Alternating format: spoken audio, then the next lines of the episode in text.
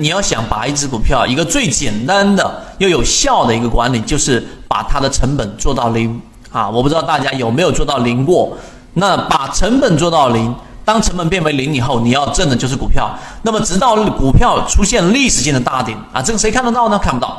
但是在大级别的卖点上，我们是可以判断的，就是股票不断的上涨。有一个不好的习惯，就是有些人股票不断不断的上涨，就不断不断的加仓，这样一定是有问题的。买股票宁愿不断不断的买跌啊，不断不断的买，也绝对不要越涨越加码，越涨越加码。这一个是核心啊，各位。你一定记住这一个方向，你宁可越跌越买啊！很多散户一开始说这是一种很低级的技术，但是我宁可你越跌越买，也不愿意你越涨越买。投入资金买入一只股票，必须做好充分仔细的一个准备，就像打仗一样，如果你不做任何的准准备，基本面我之前教过大家，F 十里面看财务报表，你至少不要去买一个连续两个、连续三个季度亏损的股票吧。对不对？那么技术方面，你至少不要去买一个不断创新高但资金跟不上的股票吧。研究好了，然后一旦研究好，就坚决的介入。你看，从七月十号至今，现在的时间啊，我现在站的这个时间窗口是二零一九年的七月二十五号。从二零一九年的七月十号开始，我们的例行进化课一直讲到今天第十三节，每一节我都在讲超华科技一只股票，我并不推荐它让大家去买。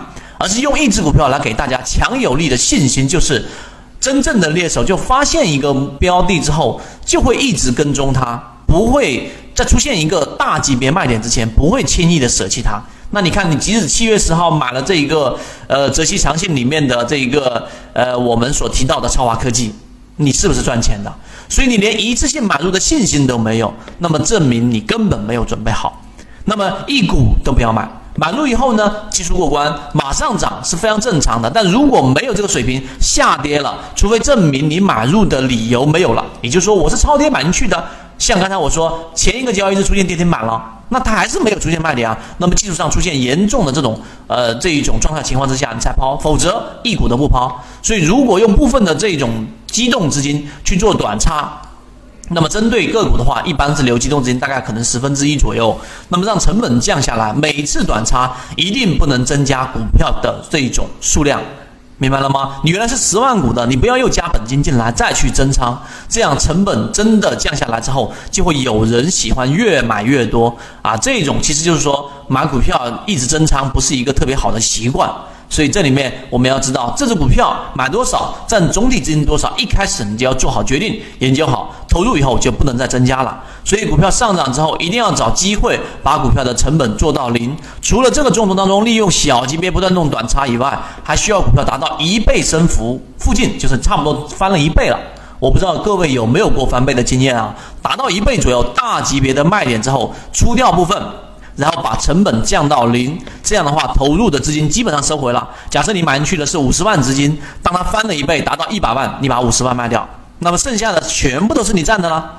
明白了吗？那这个就后面要做的事情，就是我们说赚股票。有人说，如果上涨十倍怎么办？这没有问题，就当一只股票变到零以后成本，那么就要开始挣股票了。那也就是利用每一个短差上面抛了以后，那么全部回接，这样股票会越来越多，而成本就还是零，这样股票就会即使再涨一百倍，你只会越挣越多，那么成本永远是零。在历史大顶的情况之下，往下狠狠的一扎。这个不是理论，各位，这个不是理论。也就是说，你原来是十万股的，然后呢，买了一波，对不对？可能变成了刚才我说五十万直接变成一百万，你把五十万卖掉，那么你还是十万股。那么剩下的十万股，你做成了二十万股，做成三十万股，你的成本永远都是零。那么最后，当市场大顶来的时候，往下砸的那种爽快、爽快的谈论，就是一套系统。它只要你会看基础的 K 线、均线、量能等。然后运用缠论整个系统，从优质的个股当中去寻找合适的买卖点。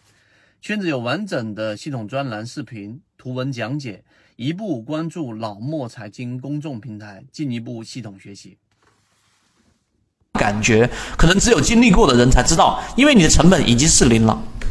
我们来看实际的操作，为什么七月十号我们选择去做了超华科技？为什么是七月十号？我们来看，首先超华科技这只个股，我们来看，它是一只，这是我首先给大家展示的是这个日线的这个位置，日线的这个位置，你会发现在日线级别上，然后呢，第一从零轴上往上拉，对不对？出现了我们的这一种第一个中枢构构成，还记不记得我上一节课在讲的？没有记得的话，去看一下第十二节 MACD 的辅助判断。那么第一类买点在这个地方上，我前面已经讲过很多遍，我不去赘述了。然后呢，当个股突破中枢之后的第二类买点，然后趋势加盘整的第三类买点。那么这个是我们在日线上先选好个股，例如说在日线上我已经看好了两个中枢，对不对？两个中枢已经必然形成一个趋势了，在趋势上它已经形成了一个我们说的背驰，那么这个地方就是我们已经确定好的一个背驰的一个位置。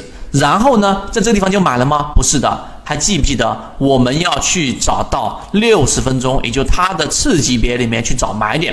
那么这里面我就要帮大家解决了，超华科技的跌停板到底要不要从这只股票里面彻底的撤出来？我们忽略大盘的情况之下，我们来看，首先这里面是我们在三十分钟级别、六十分钟级别的一个中枢。这个没有问题吧？对吧？高点当中的最低点，低点当中的最高点啊，这个应该往上画一画，应该往上画一画，应该往上画到这个地方。那么这是一个中枢。那么再往上走了一波之后，也就在这个位置上，实际上呢，又已经是达到了第二个中枢。其实，在这个位置上，我们要明确一个事情，在个股的两个次级别中枢形成的过程当中，这是一个中枢，对吧？这是两个中枢。这两个中枢中间没有任何的交集，没有任何的交集，定义要非常清晰。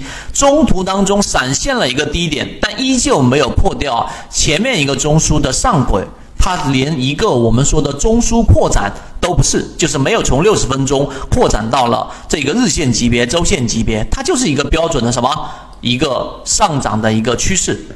那趋势既然已经定位好了，那你为什么要在跌停板的股票？的这个位置卖股票呢，对不对？所以在那个前一个交易日的跌停板的情况之下，它往下打，它只不过是回到中枢附近，继续在走这个中枢的一个延伸而已。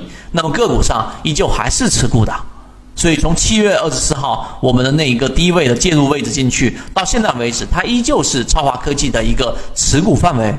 这个我觉得是这一节课里面大家要深刻去理解的，为什么超华科技还没有到要卖的位置，即使它出现了跌停板。那么六十分钟级别走完之后，我们再来看一看超华科技的三十分钟现在是怎么样的一个走势。你要看一看三十分钟，第一，我们前面看到了啊，我这张图不去看前面，前面那个中枢往下打了一个快快速的下跌之后，形成了第一类买点。三十分钟级别之后，在这个地方上形成了第二类买点，对吧？就是上上行之后的第一次回调嘛。那么也就是我们所说的三笔啊，一笔两笔，对不对？回踩之后第三笔，这个是一个必然的利润，这一段是第三笔必然的利润。那么随后，在这一波又往上涨了之后，这里面又进行了一波调整，就是我们所说的趋势，对吧？加盘整是力度最强的，出现了一个从五块五块二毛钱附近涨到五块七毛钱附近的一个涨停板的一个空间。那么随后，现在三十分钟又往下快速的回落了，它又回到了我们所说的中枢的这个位置。那么请问现在是什么位置啊？或者说现在是一个个股拆解过程当中的这一个是中枢的延伸？中枢的扩张还是一个趋势啊，各位，它就是三十分钟的一个扩张，也就是从三十分钟级别变成了我们所说的六十分钟级别。因此，我倒推给大家看之后，就会变成从三十分钟它扩展到了六十分钟，六十分钟形成的趋势，在日线级别上依旧是可以操作的。你这样明白我在讲了这个点之后，其实我认为至少你就能够把缠论的核心搞明白了。